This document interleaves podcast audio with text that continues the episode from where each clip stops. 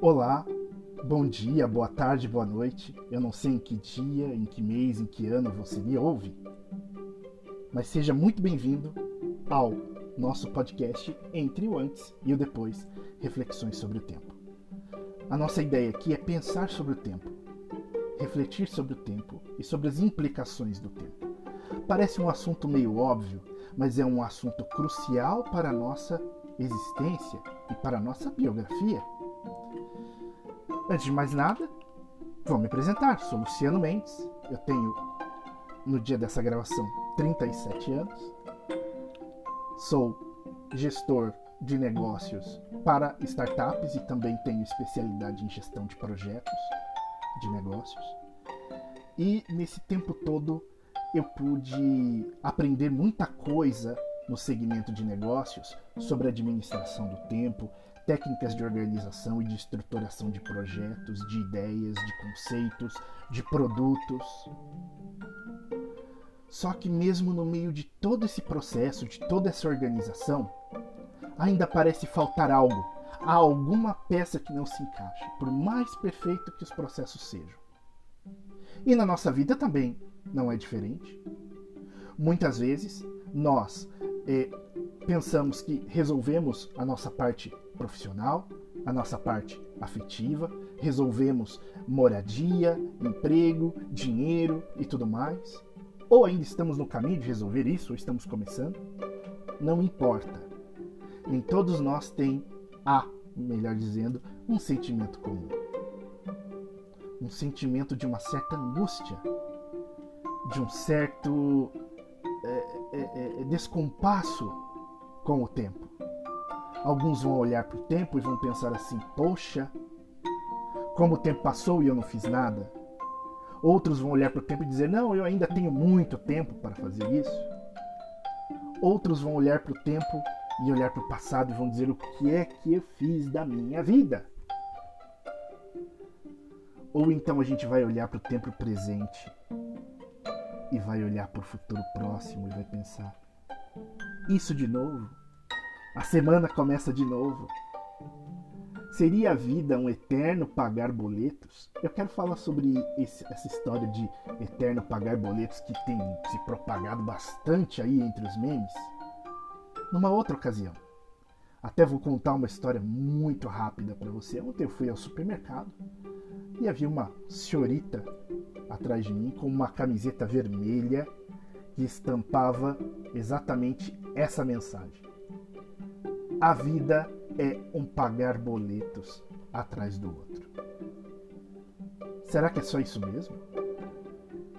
Será que em nome da brincadeirinha dos memes nós não estamos reduzindo o que é a vida? E quando eu falo de vida, eu também estou falando do tempo. São coisas para se pensar. Enfim, eu quero trazer uma reflexão e essa reflexão é um presente que eu estou entregando para você no dia de hoje esse podcast é o primeiro, é um piloto. Eu não sei o que vai acontecer com relação ao tempo, porque eu não tenho controle sobre o tempo e nem você. Entenda, essa é a primeira coisa que a gente tem que entender aqui.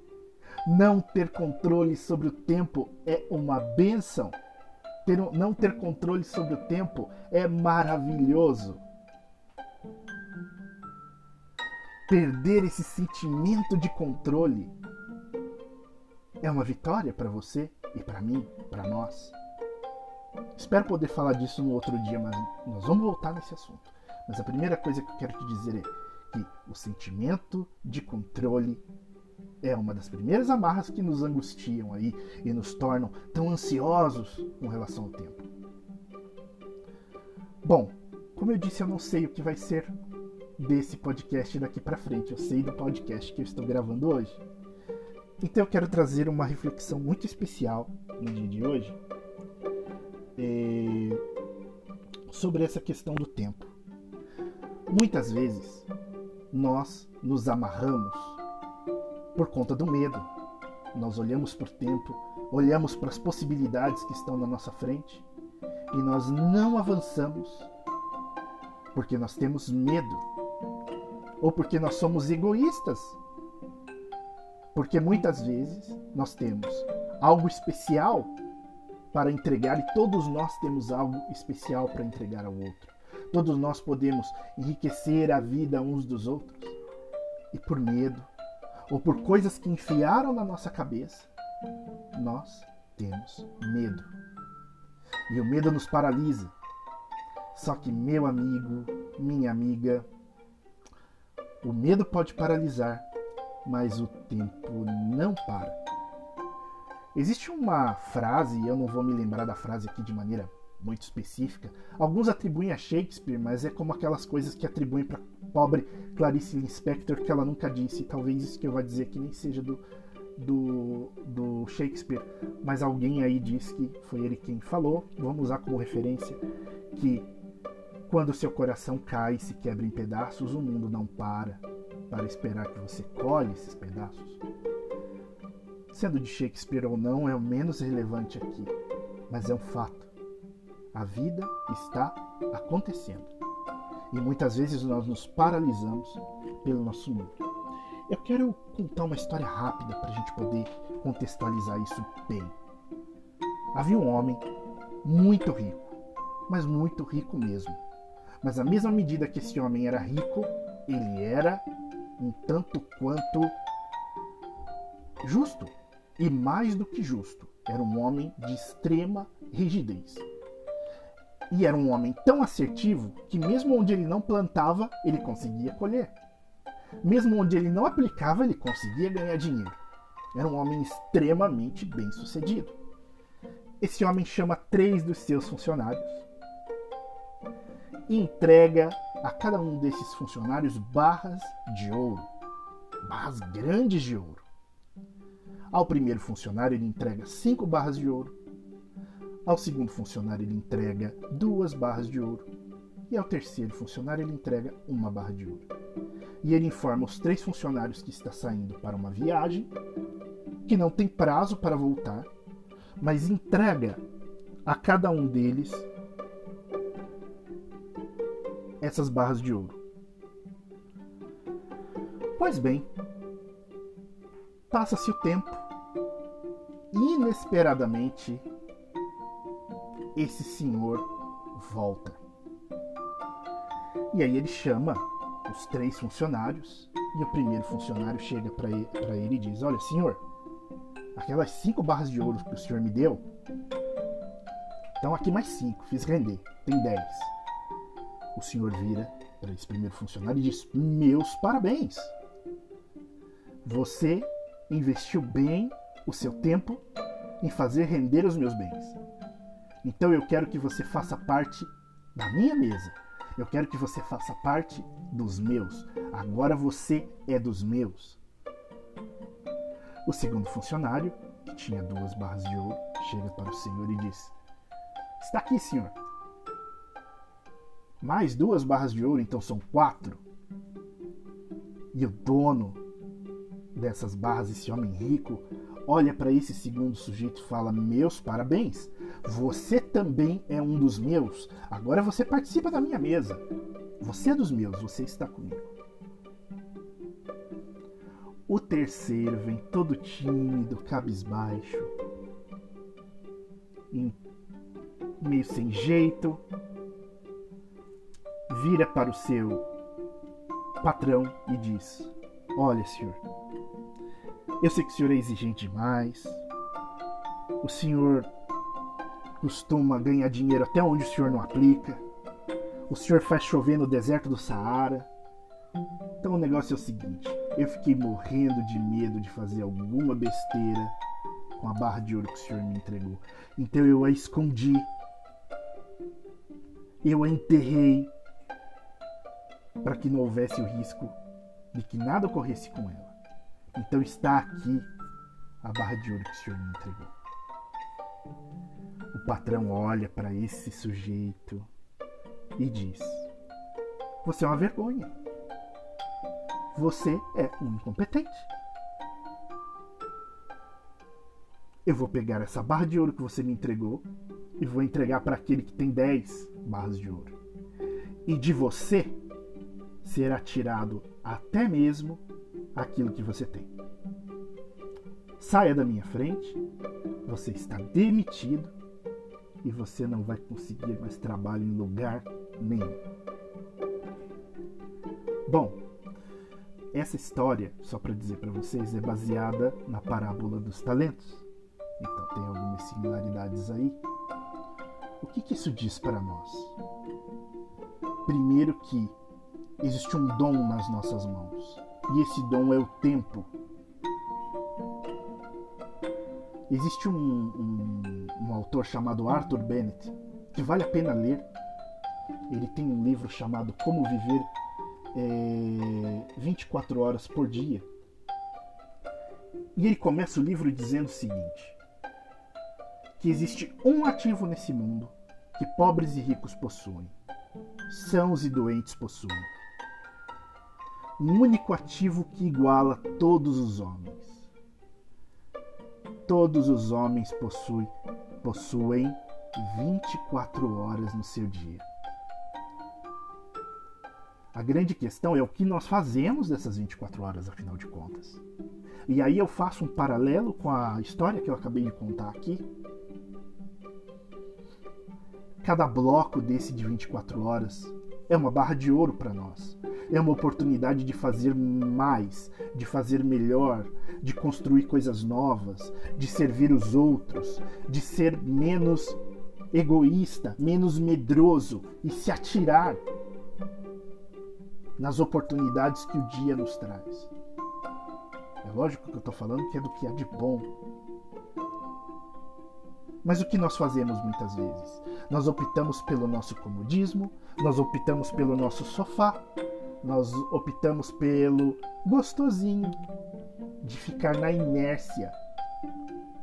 Nós optamos por reclamar do governo, por reclamar do síndico, por reclamar do chefe, por reclamar da esposa, por reclamar do marido. Mas o que é que nós estamos fazendo com esses talentos todos que são entregues nas nossas mãos? todo esse ouro que entregue nas nossas mãos. A vida entregou nas nossas mãos 24 horas, que são barras de ouro. Só que essa riqueza, ela não se transforma sozinha. Se eu não me movimento, se eu não me esforço, se eu não vou em direção a fazer esse tesouro render, não acontecerá absolutamente nada. E aí não adianta pedir aos céus, não adianta eh, fazer simpatia, não adianta eh, ler autoajuda, isso nada vai resolver. Porque é um ato da minha vontade, da sua vontade, enriquecer esse dom das 24 horas. Eu quero aproveitar aqui e refletindo sobre o medo, uma provocação que nos faz Viktor Frankl, um psiquiatra vienense. E um dia eu também conto a história porque vale muito a pena e tem tudo a ver com o tempo. Esse homem criou a logoterapia, viveu experiências terríveis num campo de concentração e ele criou, vamos dizer assim, a psicologia do sentido da vida. E numa entrevista, numa emissora de TV, ele faz a seguinte provocação: Se eu não fizer, quem fará no meu lugar? Se eu não fizer agora, quando eu vou fazer? Se sou somente por mim, quem sou eu? Existe um trabalho a ser feito, existe uma obra a ser terminada, um sentido e uma lição de vida. E tudo isso à espera de mim.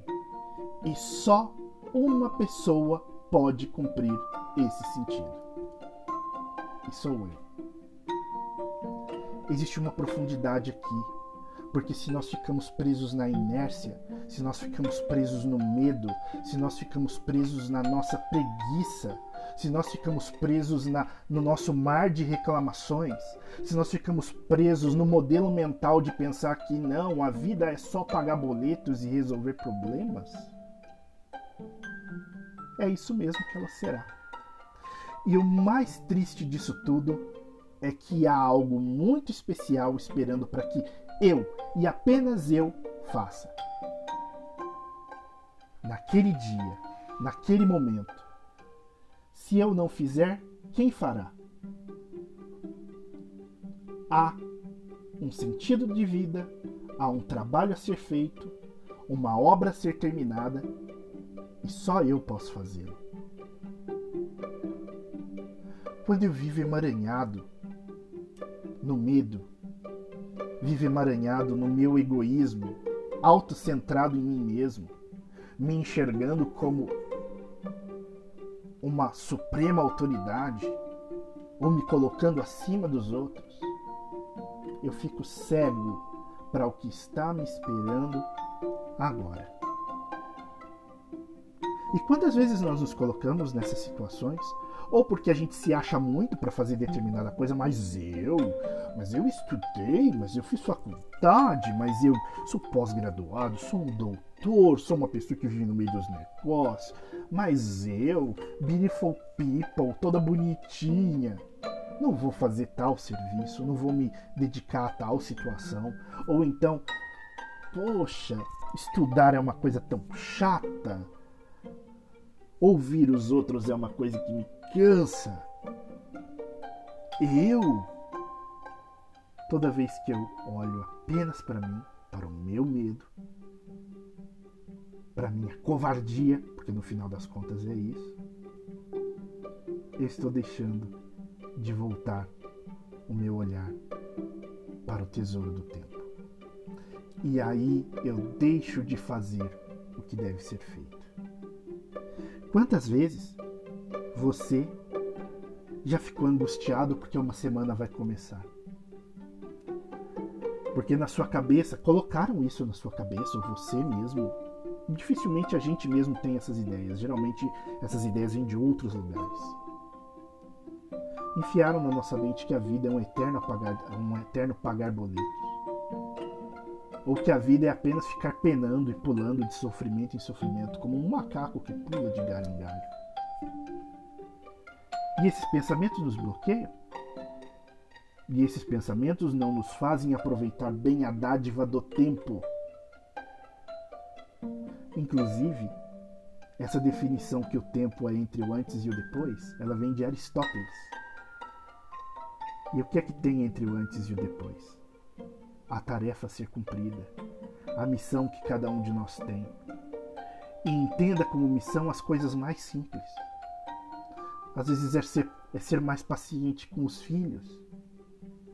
Às vezes é ser mais ouvinte do que falante de um amigo, de uma, da esposa, ao invés de ficar dando pitaco na vida dos outros, ao invés de ficar comentando tudo que é coisa que aparece na internet talvez seja a hora de calar mais e ouvir o que as pessoas têm a nos dizer.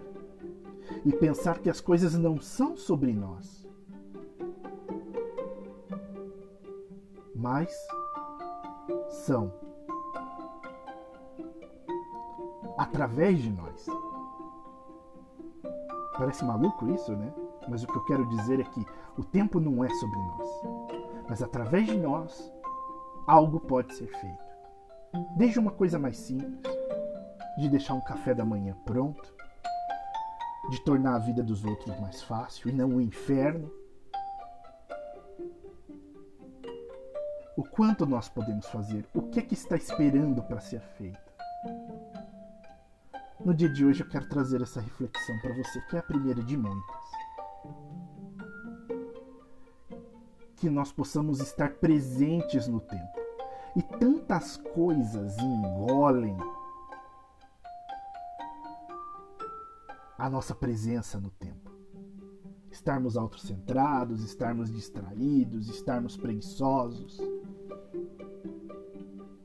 Só que é o seguinte: a vida é um transcorrer entre a vida e a morte e a gente pode enxergar esse administrador como o dia que a gente vai ter que prestar conta das nossas vidas.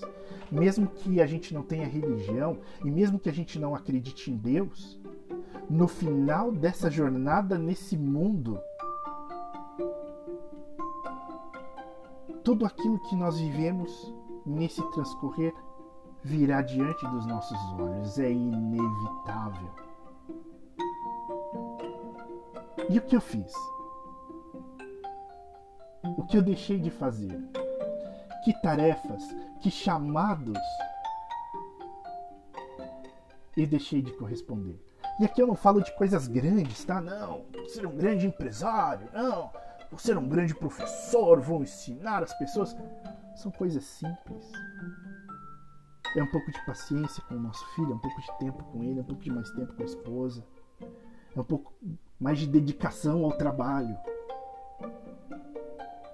Ou muitas vezes é mesmo criar e montar um negócio, fazer algo que faça bem às pessoas, dar atenção a alguém que está falando e às vezes você está ali cansado, mas aquela pessoa também está.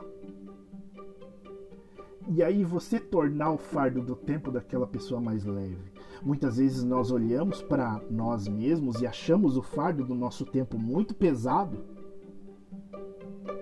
mas nós somos suficientemente egoístas de não pensar que o outro que de repente está ali falando, falando, falando, também tem um fardo e que precisa descansar. Então que nós apliquemos esse ouro do nosso tempo em fazer o bem. E sempre em vistas de que chegará o minuto final da nossa vida. E aí nós vamos olhar para trás, e aqui tem uma reflexão muito bonita que também parte do Victor Frankl, que é a seguinte: o passado já se tornou eternidade. O presente é o que nós estamos vivendo agora. E o futuro virá das escolhas que a gente faz no presente. E o futuro também vai se tornar eternidade quando ele se torna passado. O que é que nós já transformamos em eternidade na nossa vida? Que tipo de coisas nós estamos colocando na caixinha da eternidade? Porque a história é escrita assim. Quando você escreve a história num livro, você está narrando fatos passados. E a partir do momento que essa história está nesse livro, está escrita, está publicada, não se apaga mais. Hoje em dia não se apaga mesmo. Porque mesmo que queime todos os livros do mundo, alguém vai ter um arquivo guardado numa nuvem em algum lugar. Então pense no seu tempo, no ouro que você tem nas mãos na sua história, se transformando em eternidade. O que é que nós estamos entregando para a eternidade? Essa é a primeira grande reflexão que eu trago aqui. Pode ser que surjam muitas dúvidas, pode ser que surjam angústias no seu coração. Então eu quero propor uma coisa aqui. Eu quero que você compartilhe. Se você se sentir à vontade, compartilha comigo. Vamos conversar. Porque dessa reflexão pode surgir tantas coisas, não é? Tantas perguntas. Compartilha comigo. Nós vamos fazer esse caminho juntos. Nós vamos pensar sobre realidades do tempo, vamos refletir sobre o tempo. E talvez dessa reflexão surjam algumas respostas. Já vou adiantando para você.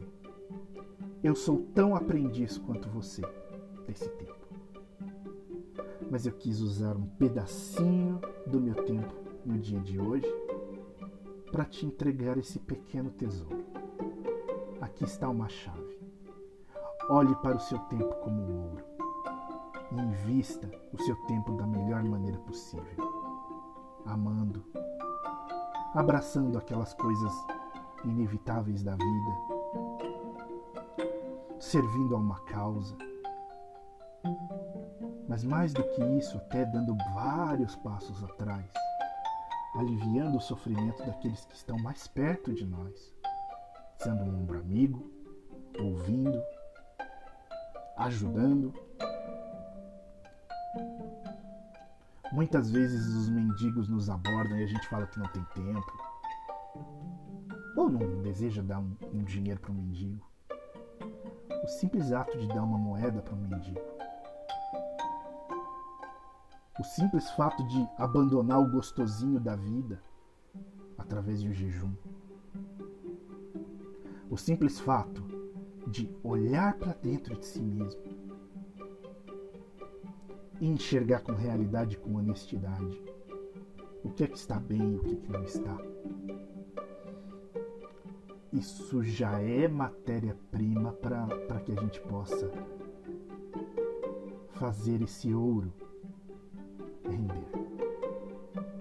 E que lá no final, quando chegar o nosso último dia, a gente possa olhar para o tempo, para a história e pensar: e se eu construí e deixei na eternidade? Esse é o meu legado. Essa é a minha riqueza. Um excelente dia, uma excelente semana para você e até a próxima.